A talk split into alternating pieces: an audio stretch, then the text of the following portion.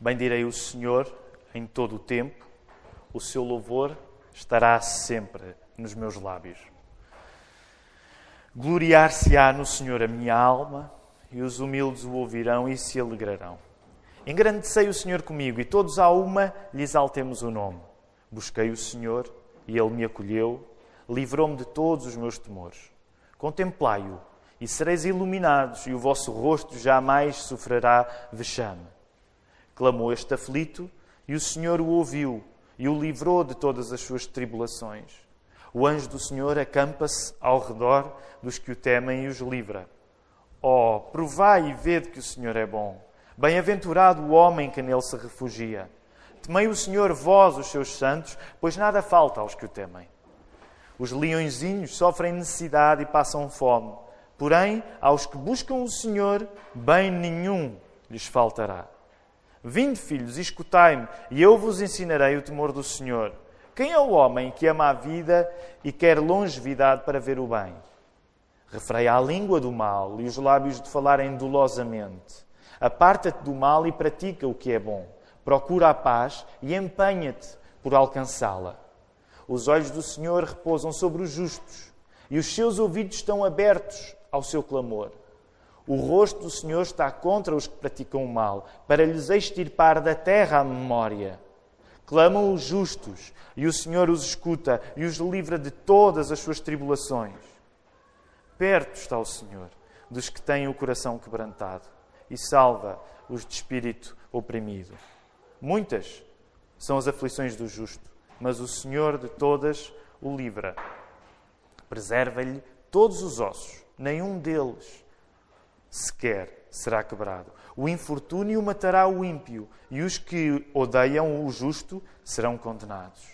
O Senhor resgata a alma dos seus servos, e dos que nele confiam, nenhum será condenado. Que o Senhor abençoe a leitura da sua palavra. Vamos ao Salmo 34, depois de duas semanas de interrupção no estudo dos Salmos. Voltamos aqui a este estudo. Uh, Gosto de explicar que decidimos ir até este estudo por reconhecer uma falha em nós. Nós não estamos contentes com a vida de oração que temos. E temos estado a insistir tanto neste assunto de oração, meus irmãos, que só há duas hipóteses. Ou de facto melhoramos, ou morremos de, de, de estar tão atacados por este assunto de oração. Portanto, ou, ou, morremos ou mudamos, não é? São as opções que Deus nos dá. Nos dá. Morre ou muda. Uh, e queremos mudar, queremos ser pessoas que oram mais. Esse é, é de facto um, um, um, dos nossos pedidos, porque somos pessoas que oram pouco, envergonhamos do pouco que oramos, e por isso a nossa insistência neste livro dos Salmos é que a partir da leitura dos Salmos nós possamos trazer exercícios no final de cada sermão, exercícios bem práticos para a nossa vida. Uh, e vamos teimar nisto, vamos teimar nisto. Vamos teimar que os irmãos façam os exercícios, coloquem em prática as coisas que acreditam. E hoje é também o objetivo. Ora, este Salmo 34 tem ingredientes que nós já temos encontrado noutros salmos que já estudamos. Não dá para estar a tratar de todos os ingredientes do Salmo 34, porque muita coisa ia ser repetida e porque, por outro lado, muita coisa não daria para mencionar, porque o nosso tempo é limitado. O plano é, por isso, neste Salmo 34, concentrarmos em dois aspectos. O primeiro aspecto que eu quero abordar neste sermão de hoje vem da experiência de David, que dá uh, contexto a estas palavras. Este é o aspecto no qual eu me quero concentrar hoje. A experiência de David, que dá contexto às palavras do Salmo 34. O segundo aspecto, que se Deus quiser veremos no sermão da próxima semana, vem de como as palavras de David se aplicam à vida de Jesus, tendo uma outra aplicação para nós que somos cristãos e que somos parte da Igreja. Mas isso já é para nós abordarmos mais no sermão da próxima semana. Hoje, o plano é, num primeiro aspecto, irmos até David e depois deixarmos para a semana a aplicação mais concreta em relação a Jesus Cristo e a nós enquanto sua Igreja. Uh, muito bem. Uh, se vocês olharem para os vossos textos bíblicos, vão reparar que geralmente antes dos Salmos existe uma pequena introdução, um pequeno título, certo? Aí, antes de começar o verso 1, provavelmente vocês têm em cima, em itálico, uh, alguma coisa.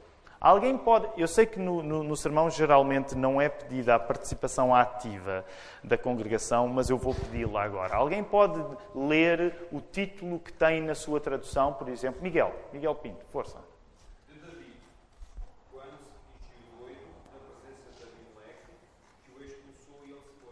Eu não vou pedir a mais ninguém, porque o Miguel já deu o, o, o que nós precisávamos. Quando uh, se fingiu de doido na presença de Abimeleque. Ok. Uh, não ficam com, uh, com água na boca, não ficam com o apetite aberto por um salmo que começa uh, a partir da circunstância em que David, o salmista, o pastor, o soldado, o rei, passou por alguma coisa na vida onde se fez de doido. Então, eu quero falar-vos um pouco deste contexto do contexto desta história do Salmo 34. E deixem-me dizer, isto agora é uma opinião pessoal. Este texto é dos textos que eu acho mais engraçados no Velho Testamento. Uh, em, uh, geralmente, todos os anos eu faço a leitura da Bíblia uh, do início ao fim. Aliás, quero convidar todos a fazerem isso, não é preciso ser pastor para fazer isso. mas sempre que chego a esta, esta, esta, esta parte do texto, esta história, eu não consigo evitar rir, porque o, o texto tem muita graça. E acho que no Velho Testamento não há textos muito mais engraçados. Há, há, óbvio que há muitos textos engraçados, mas este texto é muito engraçado. E para que nós possamos estar dentro dele, eu gostaria que pudéssemos abrir em primeiro, no primeiro livro de Samuel, no capítulo 21. Vamos lá, primeiro livro de Samuel 21. Se não sabem onde é, não faz mal, vão ao índice e vejam. Estamos todos a aprender a, a ler a Bíblia. Portanto, primeiro livro de Samuel, no capítulo 21 uh, do verso 10 até ao verso 15, porque este contexto aqui é, é, é importante. Eu dou-vos algum tempo para abrir, porque eu próprio também estou a demorar. Primeiro livro de Samuel, 21, é uma história bem engraçada. Muito bem, eu vou ler a partir aí do verso 10 até o verso 15, para nós estarmos dentro do contexto, daquilo que está a acontecer, uh, do contexto que está, que permite que, que haja o Salmo 34, que nós acabamos de ler. Então diz assim: Levantou-se David naquele dia e fugiu de diante de Saul e foi a Aquis, rei de Gate. Porém, os servos de Aquis lhe disseram: Este não é David, o rei da sua terra? Não é a este que se cantava nas danças, dizendo: Saul feriu os seus milhares, porém David os seus dez mil, os seus dez milhares. E David guardou estas palavras, considerando-as consigo mesmo, e teve muito medo de Aquis, rei de Gate, pelo que se contrafez diante deles, em cujas mãos se fingia doido esgravatava nos postigos das portas e deixava correr saliva pela barba. E então disse Aquis aos seus servos: Bem vedes que este homem está louco, porque me trouxeste a mim? Faltam-me a mim doidos, para que trouxesses este para fazer doidices diante de mim? Há de entrar este na minha casa? E agora, dependendo da tradução que vocês tiverem, a tradução das palavras do rei pode ser ainda mais graça, que é a ideia de o quê? Eu tenho falta de gente maluca aqui, mais um maluco que me trouxeram. Então, eu acho que este cenário é incrível. Eh, e eu quero que tenham tempo para imaginar isso, porque é o texto bíblico, não sou eu que estou a inventar. Imaginem David, ok? Perceberam o que é que está a acontecer? O que está a acontecer basicamente é isto. Alguns de nós conhecemos melhor a história da vida, outros conhecemos menos. Deixem-me dar o contexto. Eh, Saúl era o rei de Israel. Eh, a verdade é que David passou de um pastor anónimo para herói quando primeiro matou quem? O gigante Golias. E começa, de facto, ele torna-se uma figura pública, uma figura pública tal que o louvor que era dado ao rei Saúl começou a migrar para David. E o que é que acontece frequentemente com pessoas que se habituam a ser elogiadas. O que é que acontece frequentemente com pessoas que se habituam a ser elogiadas? Quando o elogio passa delas para outras, as pessoas começam a ter inveja e David começou, uh, Saul começou a ter inveja de David. E o que acontece é que fica uma história complicada entre Saul e David. Porque se é verdade que a Bíblia conta que a determinada altura David era um elemento de paz para Saul quando tocava é? e acalmava Saul. A inveja no coração de Saul foi tal que David começou a ser perseguido por Saul. Então o que é que aconteceu? David foge da presença de Saul porque Saul quer matá-lo e vai para um sítio que à partida nós não esperaríamos que fosse, porque eram povos que geralmente não se davam bem com os judeus. Vai para este rei Aquis, que pode ser traduzido também, traduzido também por Abimeleque, mas vai para o, o território deste rei, Aquis, que é um rei filisteu de Gate, e lá foge, portanto, foge de Saul, até que, vamos dizer assim, uh, o governo, o governo de Aquis diz assim, espera aí, este David pode ser um refém jeitoso, porque Saul quer-o a ele. E David topa que, de repente, o lugar onde ele julgava que estava seguro podia ter se tornado um lugar onde ele está mais inseguro. Então, qual é o plano da vida? É um plano brilhante. É melhor eu fazer-me passar por maluco. É? Então, agora imaginem David. Por isso é que não dá para nós não, pelo menos é a minha maneira de ver, não dá para nós não amarmos David. Imaginem David esgravatar nas portas, como estão a ver os gatos quando dão aquela patada traseira. Assim, é assim que eu imagino David a esgravatar as portas louco. E, e, e, esta outra coisa, eu não vou fingir, apesar de gostar muito, qualquer dia arranjamos um evento para isto, mas é com uma barba grande e a babar-se babar todo, não é? Alguns de vocês que estão aqui nas primeiras filas, volta e meia, levam com, os, com o meu cuspo, não é? Mas agora imaginem eu fazer isto aqui freneticamente. É este David. Mas ele fez aquilo de uma maneira tão convincente que o rei aqui diz: Olha, era mesmo isto que me faltava, mais um maluquinho. E então é assim que David se consegue livrar. É assim que David se consegue livrar. Portanto, este homem, que para nós é um herói, David, ele era de facto uma pessoa esperta. Aliás, faz-me lembrar uma história que no outro dia o Tiago Ramos me contava de um amigo nosso.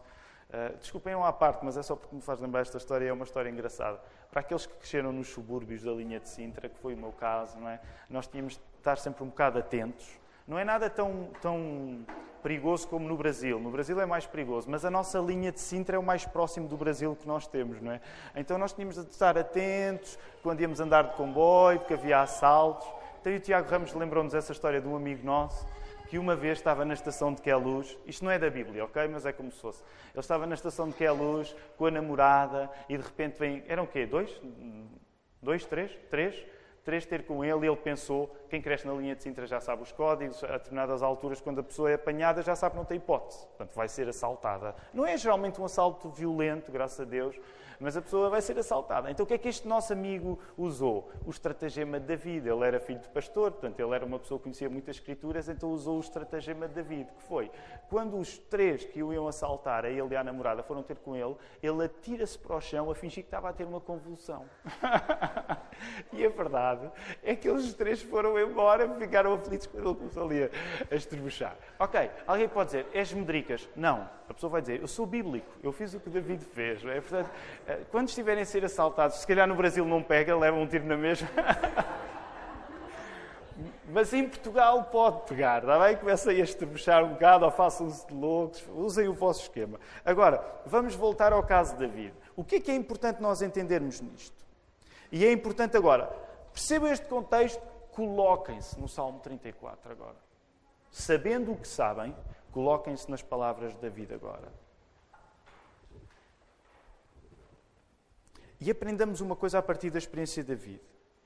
Já alguma vez tu fugiste para um lugar que te parecia seguro, para mais tarde chegares à conclusão que o risco aumentou? Quantas vezes já entendeste que aquilo que te parecia uma solução se tornou, afinal de contas, num problema maior? É este o tipo de sentimento que, naquela altura, David sentiu. David não está a escrever estas palavras a partir do nada, estas palavras do Salmo 34. David está a exprimir-se a partir de uma circunstância em que, no meio da procura por segurança, se meteu numa enrascada maior. David não está aqui a dizer-nos: aprendam comigo me safo sempre. Não é bem isto que nós devemos entender. David não nos está a dizer: aprendam comigo que eu arranjo sempre uma maneira de me safar. Já viram? Olha, fiz-me maluco, babei-me todo, safei-me. Talvez não seja isto que David nos está a querer ensinar. Talvez o que David nos quer ensinar seja mais isto. Aprendam comigo que quando julgo que me safo, ainda me meto em sarilhos mais profundos. E, e deixem-me perguntar: quem é que nesta manhã não se consegue identificar com David? Quantos de nós é que alguns dos maiores problemas que já vivemos ou que podemos até estar a viver são problemas que aconteceram porque nos pareceram, a determinada altura, pareceram-nos soluções. Logo, aquilo que nós vamos aprender de David não é por David ser superior e arranjar sempre uma solução. O que David nos está a ensinar é precisamente o contrário. Olha, quando eu julgava que pela minha astúcia me ia safar, arranjei um problema ainda maior. E, e deixa-me dizer, falando a partir da minha própria experiência, e acredito a vossa também, muitas vezes a nossa vida não é diferente. A nossa vida não é diferente. Às vezes os maiores problemas são coisas que começaram por parecer soluções. E o que nós devemos fazer em relação a isso é admitir com humildade. Logo, as palavras deste Salmo 34, as palavras que este Salmo nos traz, e que à primeira vista parece que afirmam que nada vai correr mal para aquele que confia em Deus, as palavras deste salmo, que à primeira vista pode parecer, ah, este salmo é muito animador porque nada me vai correr mal. Não leias estas palavras assim. Lê estas palavras do Salmo 34 à luz desta circunstância que David estava a viver. E reparem, vou apenas dar alguns exemplos de alguns versos. Vejam aí, por exemplo, verso 4. Busquei o Senhor e Ele me acolheu, livrou-me de todos os meus temores. E nós gostamos de ler a ideia, livrou-me de todos os meus temores. Mesmo verso 5. Contemplai e sereis iluminados, e o vosso rosto jamais sofrerá vexame. Não, é? não vais ter de passar vergonhas. Ainda o verso 6 e o verso 7. Clamou este aflito e o Senhor o ouviu, livrou de todas as suas tribulações. Nós gostamos tanto tribulações, fiquei livre de todas. Verso 7: O anjo do Senhor acampa-se ao redor dos que os tem, daqueles que o temem e os livra. Ainda verso 10: Os leõezinhos sofrem necessidade e passam fome, porém, aos que buscam o Senhor, bem nenhum lhes faltará. Bem nenhum lhes faltará. Isto agrada-nos tanto. Mais à frente ainda, verso 17: Clama o justo e o Senhor os escuta e os livra de todas as, as tribulações. E gostamos, e livra de todas as tribulações. E ainda mais o verso 20: Preserva-lhes todos os ossos, nenhum deles será quebrado, nenhum osso será quebrado. E nós dizemos assim: que salmo tão animador, nada vai correr mal comigo. Vou fazer aqui a escolha destas, destas frases mais animadoras e nada de mal vai acontecer comigo. A questão é que tu não podes ler o salmo desta maneira quando conheces as circunstâncias de David, até porque de cada vez que tu tens uma frase simpática a terminar o verso, tu tens um reconhecimento de que a pessoa que confia em Deus está a passar por dificuldades. Portanto, uma das lições muito simples que este Salmo 34 nos ensina é que não vale a pena nós acalentarmos uma perspectiva da vida em que, quando eu confio em Deus, tudo me vai correr bem. Então porquê? Ah, porque eu tenho aqui estes versos, olha lá a parte final deles. Uh, tudo vai correr bem. Não, tu não podes ler dessa maneira quando a circunstância em que David estava a escrever era uma circunstância em que ele reconhecia os seus problemas. Portanto, devemos ser inteiros quando lemos o Salmo 34. A palavra não nos está a prometer que quem acredita em Deus não vai ter problemas. A palavra está a prometer-nos uma coisa um pouco diferente. É que quem acredita em Deus passa problemas, mas tem em Deus a sua última liberdade, tem em Deus a sua solução. Portanto, nós não fazemos uma edição só para as coisas sorridentes. Nós afirmamos as coisas sorridentes, mas reconhecemos as coisas difíceis. Nós não podemos ler este Salmo 34 como fazendo a defesa de que tudo corre bem para aquele que crê em Deus. Se a pessoa que crê nele, neste Salmo 34, está precisamente a reconhecer as suas dificuldades. Por outro lado, esta lição talvez brilhe com maior luz ainda no verso 18. E vejam aí o verso 18. Perto está o Senhor dos que têm o coração quebrantado e salva os de espírito oprimido. É-nos dito aqui que Deus anda perto daqueles de quem a alegria anda longe. Deixa-me voltar a repetir esta ideia. Até porque ela já tem aparecido noutros salmos que nós também já lemos. Deus anda perto das pessoas de quem a alegria anda longe. E isto é um consolo para nós. Lembram-se há uns sermões, eu partilhava isto convosco, quando vos dizia: a vida é dura, a vida é difícil. Mas lembrem-se, a vida é dura, mas Deus cura. Por isso mesmo, quando nós estamos tristes, nós não temos de ver isso como um sinal de maldição. Estás a pagar por alguma coisa que fizeste mal, merece a tristeza que vives. Não, mas nós encaramos a tristeza e a dificuldade com a garantia de que Deus não me abandona por eu estar no meio da dificuldade. Mesmo, reparem, lembrem-se, já falámos nisto há umas semanas, mesmo quando essa dificuldade de algum modo também é consequência do mal que nós fizemos. Se tivermos um Deus misericordioso, até a dificuldade que eu vivo porque tive responsabilidade, mas até essa dificuldade pode ser vivida na proximidade de Deus, na comunhão com Deus. Esta é uma das coisas. Deus anda perto daqueles de quem a alegria anda longe. Apesar, e agora voltem a pensar na situação, na circunstância de David, na inteligência, na astúcia, na esperteza de David. Apesar de o esquema arranjado por David para se ter safado ter sido um, um esquema tão astuto quanto divertido, David quer que nos concentremos no essencial. Quem resolveu a situação foi mesmo Deus, não foi David. Logo, uma das questões que nós devemos responder é: será que eu, ao contrário de David, não gosto de atribuir ao meu talento a segurança que neste momento eu posso sentir? Temos nós a mesma humildade de David de saber que até nas nossas melhores histórias o mérito deve vir para Deus e não para nós. Quando nós contamos as nossas maiores e mais divertidas aventuras, como esta de David foi, imaginem, imaginem a risota que esta história dava quando David estava com os amigos a ter um jantar. É pá, nem imaginam no que é que eu me fui meter. Quando dei por mim ainda estava pior, mas sabem o que é que eu fiz? Olha, vocês não vão acreditar, fiz-me louco, babei-me todo, e o pessoal todo a rir no jantar a ouvir. Mas reparem, o que David está a fazer é que ele está a dizer: não olhem para mim, olhem para Deus, foi Deus que me livrou, não foi a minha inteligência. Logo, a pergunta que eu vos quero fazer é uma pergunta para mim, é uma dificuldade real para mim. Quando tu vais contar as, as melhores histórias que tens para contar, tu és capaz de fazer Deus brilhar ou acabas tu a sair o centro das atenções? Porque o mais fácil numa história destas é de facto dizer, já, já viram a inteligência? Não é? E os amigos ouvir da vida, o quê? Não, não acredito, tu fizeste isso? Sim, pá, não estás a ver, arranhava os troncos, estava mesmo feito maluco. Uau! Mas é, a questão é que quando o Salmo 34 aparece, David está a contar esta história e o que ele está a dizer é o que diz o verso 2. Olhem aí, gloriar-se-á em quem? Em David, que foi esperto? Não, gloriar-se-á no Senhor, a minha alma. Eu não me glorio na minha própria inteligência, mesmo quando a minha inteligência me deu histórias incríveis para contar.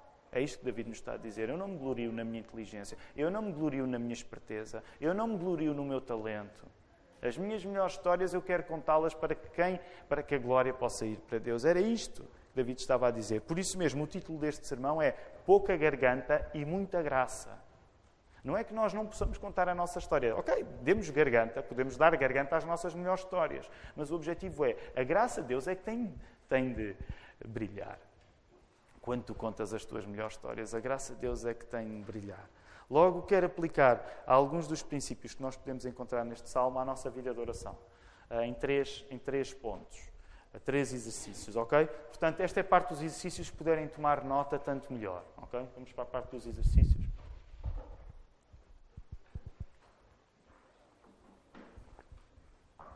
Se têm cadernos, tomem nota. Se têm uh, dispositivos digitais, tomem nota. Mas os exercícios, portanto, lembrem-se atar isto àquilo que disse uh, ao início do sermão. O nosso objetivo é que, ao ponderarmos na palavra, a transformação que o Espírito Santo traz através da palavra seja visível na nossa vida de oração. Então, por isso, estamos sempre a sugerir exercícios no final de cada mensagem. Em primeiro lugar, portanto, primeiro lugar, este Salmo 34 na sua ligação a factos contados noutros textos bíblicos, como vimos no primeiro livro de Samuel, valoriza a história que é contada. Este Salmo 34 valoriza a história particular, que era aquela história que nós vimos no primeiro livro de Samuel. Ou seja, o salmista, que é David, o autor deste salmo, torna a sua história pessoal material de oração. Estão a perceber? Estão a seguir o, a linha de raciocínio? David pega na sua história pessoal e, a partir da sua história pessoal, Ele faz, ele cria material para orar. Este é precisamente o primeiro desafio de oração que eu quero trazer para vós nesta manhã. Torna a tua história material de oração. Ora a tua história. David tinha esta prática. Ora a tua história. Podemos ir mais longe e dizer mesmo que se a nossa oração é vaga, ao ponto de não ter espaço para aquilo que acontece mesmo nas nossas vidas, então nem sequer chega a ser oração. Se tens uma oração que fica ali no limiar do discurso de Miss Universo, tu não estás a orar. Não é? Eu quero a paz do mundo. Não é? Isso não chega à oração. Isso é, quando muito, é um desejo, não é um mau desejo. Acho que não é mau desejarmos a paz do mundo, mas isso não chega a ser oração. Há um elemento de oração que nós encontramos aqui, neste Salmo 34, que é David, como nós vimos no primeiro livro de Samuel, capítulo 21. David estava a orar a sua própria história e tu deves orar a tua história. Tu deves, eh, tu deves levar a oração tão a sério que, num certo sentido, a oração é o teu diário. Agora, eu sei que no dia a dia isto pode ser um pouco difícil. Sei que no dia a dia isto pode ser um pouco difícil, mas sabem que uma das coisas boas da oração é que a oração torna-se um, um, exercício de grande reflexão sobre quem nós somos, porque de repente nós temos de tornar o nosso dia material de oração. Um dos exercícios interessantes que nós temos estado a fazer no aconselhamento familiar tem precisamente a ver com isto, que é refletir sobre o nosso dia. E é um exercício interessante até porque vem, uh, vem da pena de Inácio de Loyola. Não é? Um padre jesuíta, importante na história do cristianismo. E nós, que até somos uma igreja bem reformada, também podemos aprender com padres jesuítas. E então, um dos exercícios que estamos a, a sugerir às famílias é reflete sobre o teu dia para compreenderes qual a presença de Deus no teu dia. A partir do momento em que nós refletimos sobre o nosso dia, nós somos obrigados a orar a nossa vida, a orar a nossa história. E este é um dos conselhos que eu vos quero dar. Ora a tua história. Segundo lugar, precisamos de saber como devemos orar a nossa história. Ok, como é que eu devo orar a minha história? Não basta orar a tua história, precisas de fazê-lo da maneira certa. E neste caso, a maneira certa é a maneira de David. Por isso, podemos ser tão inspirados, sabendo o contexto, por aquilo que David ora no verso 2, que eu já partilhei convosco. Quando nós sabemos aquilo que David viveu, que nos está uh, transmitido no primeiro livro de Samuel, no capítulo 21, nós damos muito mais valor ao verso 2 do Salmo 34. E por isso, deixem-me dizer assim, meus irmãos, nós temos muita Bíblia para ler. Deixem-me dizer com toda a sinceridade, foi preciso eu preparar-me para este sermão para explorar a ligação que ele tinha com o texto de Samuel. Eu nunca a tinha explorado até preparar este sermão. Que é que isto significa? Se tu começaste a ler a Bíblia, essa é uma leitura infinita, como diz o padre Tolentino Mendonça. É uma leitura que vai durar para sempre. Porquê? Porque à medida que tu vais mais fundo no texto bíblico, tu começas a descobrir pontos que o texto bíblico tem com outras partes que nunca tinhas apercebido. Portanto, nesse sentido, o que eu te quero dizer é: lê a Bíblia, porque pelo facto de saberes a história onde David estava, tu agora percebes que o que ele diz no verso 2 tem ainda mais valor. Que é: olha, eu tenho uma grande história que acabei de viver, mas a glória não vai para mim a glória vai para Deus. E a nossa tendência é dizer, é pá, oh David, com uma história tão boa, pode ir um bocadinho para ti, porque de facto foste muito esperto, foste muito inteligente. Mas o David diz, a glória vai para Deus, a glória não vai para mim. Logo, no como, como é que tu deves orar a tua história? David sabia que até nas suas melhores histórias, aquelas cheias da sua astúcia, a glória era para Deus. O como de como deves orar a tua história? Ao orares a tua história, mete a glória sempre em Deus. Este é o segundo ponto. Número um, ora a tua história, mete a glória em Deus. Imaginem, amanhã, segunda-feira, dia de trabalho, alguns estarão em férias. Se tu conseguires, ao final do dia, tirares alguns momentos para orares o teu dia, Senhor, olha, aconteceu-me isto, tu sabes como aconteceu, tu sabes hum, o que, tudo o que acontece, Uh, tu sabes tudo o que vai acontecer amanhã. Bem, já, já estão a ver que a minha oração começa-se logo a perder. Mas vocês estão a orar e dizem: Senhor, tu sabes o que é que me aconteceu? Senhor, eu quero te pedir, naquela, naquele problema que eu tive no trabalho, e eu até acho que estive bem. Eu até acho que estive bem, Senhor. Mas olha, ilumina-me para eu ter a certeza se estive bem e se eu estive bem, que sejas tu a ser glorificado. Não deixes, Senhor, que no problema que eu tive no trabalho e na coisa certa que eu disse, que daí se cria uma vaidade para que agora, na, na terça-feira, no dia a seguir, eu esteja a viver com a vaidade que tenho.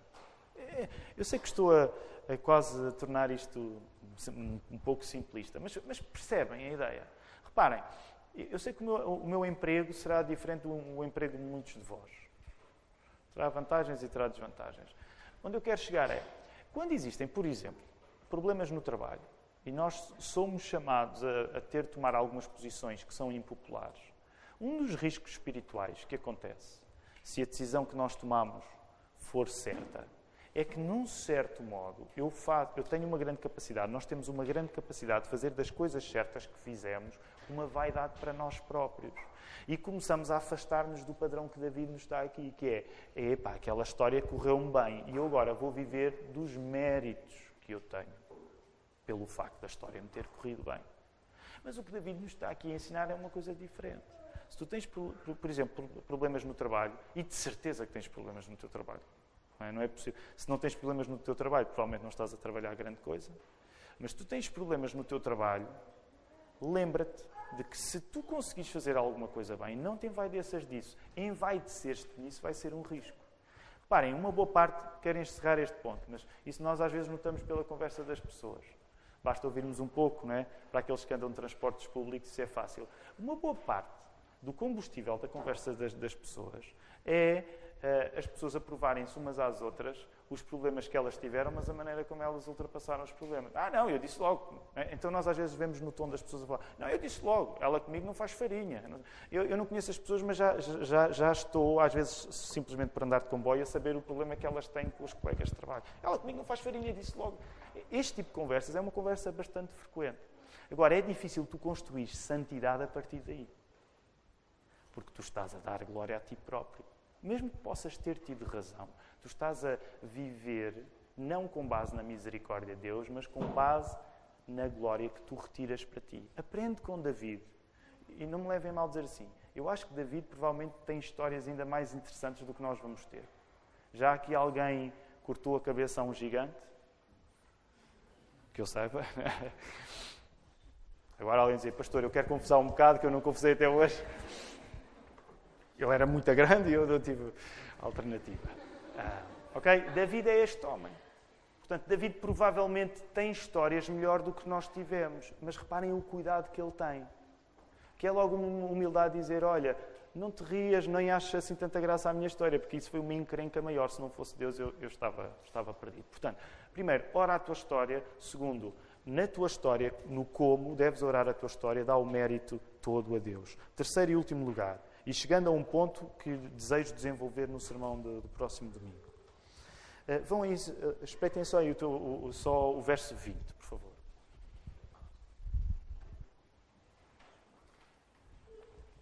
Que eu já o li também. Como, vocês, como alguns de vocês podem lembrar, este verso 20, que vai ser expandido na próxima semana, se Deus quiser, este verso 20 é um verso que tem uma aplicação a quem? A Jesus. Pronto, uma das lições que nós estamos a tirar em todos os salmos é que nenhum salmo pode ser completamente absorvido. nós não podemos usufruir nenhum salmo se não entendermos Jesus Cristo nele. E uma das coisas que estamos a entender é que no verso 20, estas palavras que David disse, numa circunstância sua, elas foram-se aplicar a Jesus Cristo. Agora, eu vou expandir isto no próximo sermão, mas quero já que o princípio esteja connosco, porque, como sabem, em cada estudo dos Salmos, o nosso objetivo não é louvar o salmista, que neste caso é David. O nosso objetivo é sempre louvar Jesus Cristo. É sempre que o nosso amor por Jesus possa aumentar. Logo, esse Jesus Cristo, que é encontrado aqui no verso 20, quando é dito que nenhum osso será quebrado ao justo, e nos recordamos que esse foi um cuidado valorizado ao ponto de assim ter acontecido na crucificação. Nenhum osso de Jesus foi quebrado. O evangelista João vai expandir isto, nós viramos na próxima, eh, no próximo domingo. O que é que podemos aprender daqui? Logo, ao orares a tua história, metendo a glória em Deus, isso significa que tu tens sempre de culminar em Jesus Cristo. Tens sempre de culminar em Jesus Cristo. Deixem-me dar um exemplo, se calhar não é o melhor. Dois exemplos para terminar. O cântico que nós cantamos esta manhã, que eu até acho que é um cântico até bastante informal. estava a cantá-lo e estava, isto é um cântico diferente. Ainda por cima, este, este manhã fui eu que o escolhi. Portanto, estou a falar porque ama-o de manhã quando vês o sol nascer, não é? Eh, é um cântico que não é tão erudito como os hinos. Não é? Então, nós somos uma igreja que canta hinos, também canta estes cânticos mais recentes. E tem ali uma frase que eu acho que é, que é simples, quase infantil, mas eu acho que é verdade. Que, que, que a Bíblia nunca a diz assim, mas que exprime. Que é no final, uh, mesmo nos momentos em que as provas vão surgir, lembra-te que Ele te ama e contigo sempre está. Pois não, não é esta parte que eu quero, é a parte final. É na parte em que diz Jesus Cristo não tem pressa e tem sempre tempo para ti. É? Que é até uma frase que eu acho que não é grande coisa poeticamente. Jesus Cristo não tem pressa. Não é? Se o poeta tivesse a dizer, epá, não consegues dizer isso de uma maneira mais sofisticada. Mas pronto, mas é verdade que a mensagem que está aí é verdadeira. E, e, se nós estamos a entoar este cântico no sentido de vai até Deus, vai até Deus, vai até Deus, ama-o de manhã, ama-o de manhã, nós estamos a dizer ama-o de manhã por uma razão, porque no final tu vais reconhecer que é com Jesus Cristo que tu te encontras. Logo, qualquer gesto de oração da nossa parte, ele tem de redundar num amor maior por Jesus. E aí deixem-me perguntar: se vocês estão a orar e não saem a amar mais Jesus, vocês têm de afinar a vossa mira com a ajuda do Espírito Santo, porque é o Espírito que vos vai fazer isso. Mas tem de ser Jesus a sair glorificado na vossa vida de oração. Quero terminar com o um último exemplo, que é um pouco deslocado, mas é uma história tão bonita que eu quero eh, usá-la para terminar. A mensagem de hoje Uh, não, tem, não está completamente ligada com isto que estamos a falar, mas uh, eu não consigo resistir à beleza simples desta história. Porque é uma história de oração e quero vos encorajar com isso. Um, que é, no, no, domingo passado, no, no, tempo de aconselhamento familiar, estávamos. Um, o tempo é participado, as pessoas participam muito. Um, e uma das coisas que estávamos a pensar é, é, nas coisas que são realmente decisivas para o nosso futuro. E a determinada altura, nas coisas que estavam nas coisas que, que foram feitas no passado e que realmente mudaram a nossa vida a um ponto de nós hoje termos um presente que não é tanto a consequência natural do que nós fizemos, mas é mais a consequência sobrenatural daquilo que outros fizeram por nós. Está complicado, eu vou voltar a, a explicar a ideia. Estamos a falar e estamos a perceber de como muitas vezes a nossa vida não é uma consequência natural daquilo que nós fizemos, porque se a nossa vida fosse uma consequência natural daquilo que nós fizemos, provavelmente nós não estávamos aqui nesta hora. Concordam comigo? Sabem que é importante concordarem por uma razão, porque se tu achares que estás aqui pela bondade das tuas decisões, tu vais estar-te a louvar a ti próprio e não vais estar a louvar a Deus. Tu não estás aqui porque foste tomando decisões certas. Tu estás aqui porque um poder sobrenatural divino te atraiu, que é um poder superior ao teu. Concordam comigo? Por isso mesmo, uma das histórias que estava a ser partilhada, uma história do Hugo, é que o Hugo disse isto e, e aquilo tocou Uma coisa simples, muito bonita. Ele disse: Ah, já não sei bem como é que foi, eu corrijo-me depois se eu não tiver a dizer da maneira certa. Mas eu, basicamente o Hugo, a determinada altura, disse que se estaria aqui hoje, em grande parte, isso era resultado pela avó dele que orou por ele muito tempo. E, e, e na altura em que o Hugo disse aquilo, eu lembrei-me de um dos meus heróis, que é o Agostinho, porque o Agostinho dizia isso acerca da sua mãe, Mónica. O Santo Agostinho dizia que foi as orações em lágrimas de Mónica que humanamente provocaram a sua conversão. E eu estava a pensar na história do Hugo como um reflexo. É, um, é uma espécie de história, é o nosso Santo Agostinho, nesse sentido. Hugo, não leves a mal, é, um, é o melhor elogio que eu, que, que eu acho um homem nesta igreja. Um, mas, mas, percebam esta coisa simples. Eu sei que isto agora está um bocado deslocado do sermão, mas como temos estado a falar em oração é muito importante. Quando Hugo diz que se está aqui hoje é por causa das orações da avó, ele está a fazer uma afirmação que é incrível. Que ele está a dizer: vocês não estão comigo pelo produto da minha inteligência, pelo produto da minha astúcia, pelo produto da minha maturidade. Vocês vêm-me aqui pelo produto da graça de Deus que atendeu a oração de outra pessoa que nem sequer era eu. E este é um paradigma de graça, não é um paradigma de mérito. E isto é parecido com aquilo que David nos estava a mostrar. Vocês ouvem-me aqui no Salmo 34, é como se David nos estivesse a dizer: não é porque eu sou um tipo esperto e arranjei uma maneira incrível para me safar. Vocês ouvem isto porque a glória vai para o Senhor. Foi Deus que me livrou. E se nós conseguirmos ter o discernimento de entender que as melhores coisas da nossa vida foram alcançadas não por aquilo que nós fizemos, mas pelo que os outros fizeram por nós, por uma avó que orou por mim, por pais que me educaram, por amigos que estiveram comigo, nós vamos conseguir atribuir e, e, de facto, ter menos garganta para nós próprios, mas para a graça de Jesus. É isso que Jesus faz na nossa vida. Que o Senhor nos ajude.